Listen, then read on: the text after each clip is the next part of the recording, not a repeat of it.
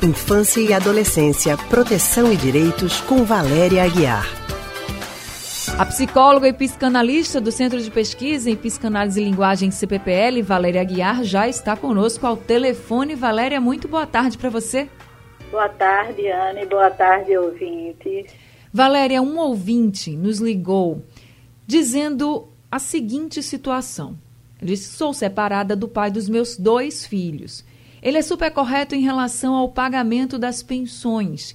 Divide contas imprevistas, me deixa escolher a escola dos meninos. E diz: Eu tenho total liberdade para educá-los. Mas ele raramente pega os meninos nos finais de semana, ela conta. Diz também que poucas vezes no ano o pai leva os garotos no final da manhã e os deixa na minha casa no final da tarde. Sei que meus filhos ficam frustrados. Eles têm nove e seis anos e às vezes ainda choram quando voltam para casa. O problema é que eu tenho medo de exigir mais a presença do meu ex na vida dos meus filhos e atrapalhar a relação cordial que temos em relação aos aspectos da vida prática. Ele tem uma personalidade muito forte e só faz o que quer esse foi o relato da nossa ouvinte. Sim. E eu queria saber de você, Valéria, como ela pode pedir para que o pai seja mais presente na vida dos filhos, sem atrapalhar todas as coisas positivas que existem aí no relacionamento deles. É possível? Pois é, é? O que a gente tinha tradicionalmente é que os papéis de pai e mãe eram bem definidos. As mães cuidam né, ou cuidavam, e os pais eram os provedores. Então, muitas vezes, o casal parental, o casal pai e mãe, se organizava e funcionava com essas referências. Né? Só que tem exatamente ocorrido mudanças importantes. Os pais passaram a cuidar mais e estar mais presentes na vida dos filhos, mesmo quando se separam da, da mãe das crianças, não é? Sem que isso represente uma exigência, mas podendo representar um ganho, uma descoberta importante para eles mesmos, não é? Então a minha questão seria: por que seria entendido como exigência, não é? é? Certamente, pai cuida diferente do jeito que a mãe cuida, não é? Mas é possível, então, pensar que ele pode descobrir que estar mais com os filhos pode trazer mais satisfação e ganho para a vida dele, não é? Talvez ela pudesse é, propor que ele participe mais de decisões com relação à vida dos garotos, não é? Quando ela diz assim que se trata de uma total liberdade de escolhas, significa que ele não está incluído nessas escolhas. Talvez um jeito diferente pudesse ir se dando e sendo construído de maneira que ele fosse incluído nessas escolhas, não é? É uma abertura que pode ir se dando para que ele sinta-se mais implicado na vida dos garotos. Valéria, é? você acha que ela deve ligar e contar mais sobre a rotina dos filhos? Você acha Sim. que ela deve, por exemplo, contar até que os filhos choram, choram de saudade Sim, do pai. Você acha que ela deve colocar isso para a realidade falta, do que ele é alguém importante, que os meninos também podem sinalizar para ele que gostariam de ficar mais, não é? Fico também, Anne, pensando o que é que esses garotos e esse pai têm em comum, não é? Então, uma ida ao futebol, não é? A escola também, na medida em que é uma escola que ela coloque também para ele, para a escola, a importância da presença dele. A escola também pode chamá-lo a, a ir até lá, conhecer.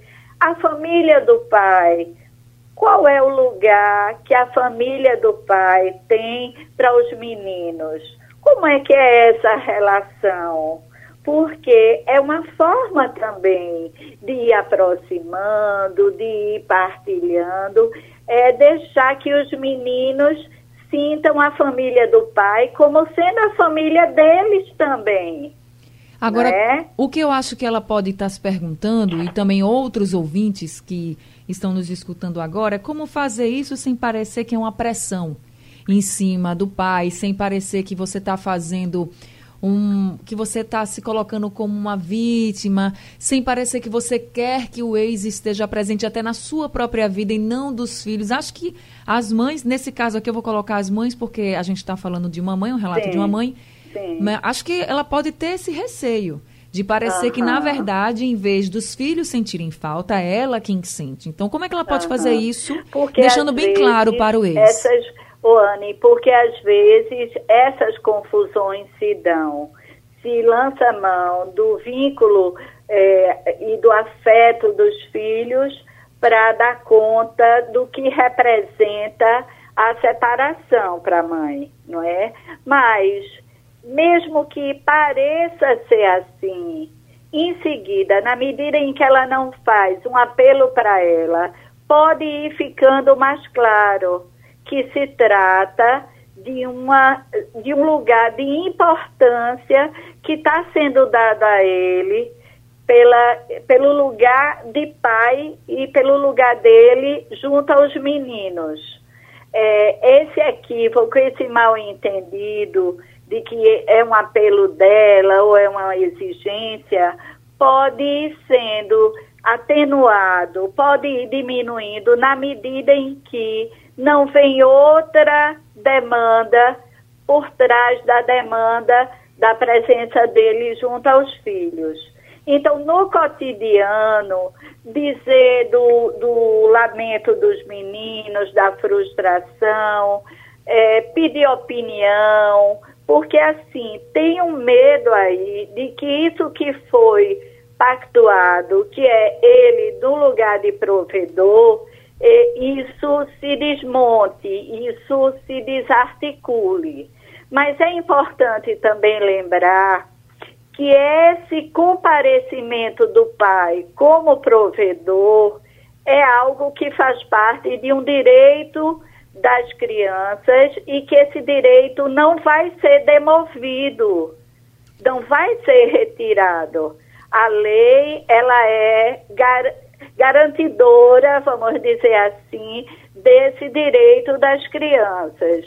Tá então, pensar que esse convite à participação dele é, pode comprometer essa obrigação que ele tem e, do, e, o direito que tem com as crianças acaba é, fazendo obstáculo, impedindo que ela pense nesses outros caminhos. Então tá é? certo, de fica então a orientação. Coisas, Ô, Valéria. é? de dar abertura.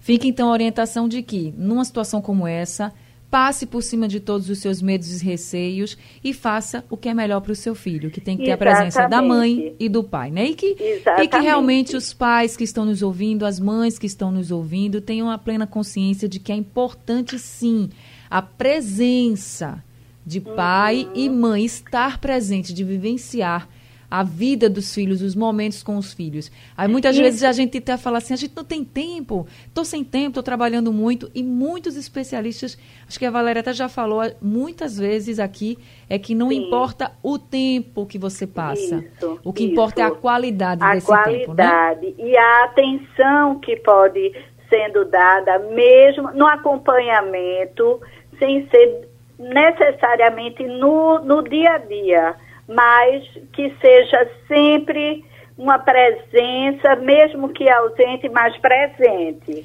Tá certo, é? Valéria. Tá dado o recado. Tá Muito obrigada, gente, viu? Tá certo, de nada. Uma boa Até tarde. Até a próxima semana. Boa tarde. Até semana que vem. A gente acabou de conversar com a psicóloga e psicanalista do Centro de Pesquisa em Psicanálise e Linguagem, CPPL, Valéria Aguiar. E só reforçando que amanhã nós vamos conversar com Maria Helena Barros sobre a paquera online. Será que relacionamento pela internet, mensagens picantes, fotos íntimas também pode ser considerado uma traição? Vocês vão conferir tudo amanhã. E não esqueça, você encontra as nossas colunas e o consultório do Rádio Livre no nosso site e também nos distribuidores de podcast Spotify, Google e Apple Podcast.